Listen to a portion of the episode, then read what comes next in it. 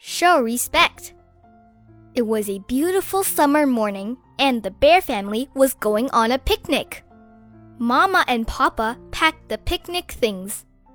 Brother, sister, and Honey were very excited. Grizzly Gramps and Gran were coming too. I made a pot of my special wilderness stew for the picnic. Gran said. Mmm, said Gramps. Wilderness soup, my favorite. Wilderness stew, not my favorites. Sister laughed. What was that, brother? Mama asked. Oh, nothing, Mama. Come on, sis. Let's pick out a good picnic spot. The family headed down to the sunny dirt road to find the perfect spot for their picnic. Sister and brother ran ahead. Wait for us, please, Cubs, Mama said. But sister and brother paid no attention. Hmm.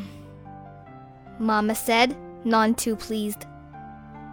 I remembered a good picnic spot right in these trees. We used to come here when I was in school. Papa said. That was about a hundred years ago, Sister said. It's pretty run down now. Let's find a better spot. Hmm. Papa said, none too pleased. I know a lovely spot down that pond. Papa and I came here on our first date. Mama said. That was an awful long time ago. It's full of mosquitoes now. Let's find a better spot. Hmm. Mama and Papa said, none too pleased. I recall a time when Gramps and I had a nice picnic on top of Big Bear Hill. Gran said as they went on their way. There was a lovely view, and we don't want to climb all the way up Big Bear Hill. Let's find a better spot.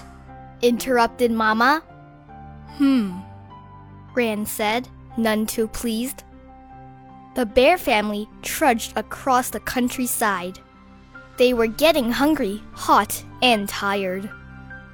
I have a good idea for the picnic spot. How about we all? Gramps said. Now, Gramps, we don't need any help. We know what we're doing. Papa interrupted. Gramps stopped short. Now, just dog on a minute. It seems to me that you folks aren't showing much respect for your elders. That's right. Brother and sister are being disrespectful to Mama and Papa. And Mama and Papa are being disrespectful to you and me. Gramps added. You know, us old folks know a thing or two. As the Bible says, age should speak, advanced ears should teach wisdom. Gramps said. When they thought it was over, brother, sister, mama, and papa realized that Gramps and Gran were right. They were being disrespectful.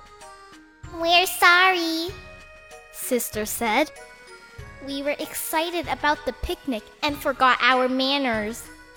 We'll be sure to show more respect from now on. And we're sorry too. We know we shouldn't speak to our elders that way, Mama said. That's fine. All is forgiven. Now come along. Gramps will pick a good picnic spot for us. He's the Bears country's foremost picnic spot picker outer. Gran said. Yes, indeedy. Besides, if we leave it up to all of you, we might starve. Where are we going, Gramps? Brother asked, and sister as Gramps led them across the countryside. Never fear. Grizzly Gramps, the picnic spot picker outer, is here. They marched over hill and dale, through wood and field. Now there's the perfect picnic spot, Gramps said at last. But Gramps, that's your own house, Sister said. That's right, young un. Didn't you ever hear of a backyard picnic? Gramps and Papa got the grilled fire up. They added honey grilled salmon to Gran's wilderness stew.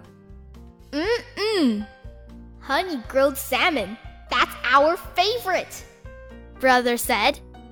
They raised glasses of lemonade to Grizzly Gramps, the eldest member of the family. To Grizzly Gramps, Bear Country's best picnic spot, Picker Outer. Papa said.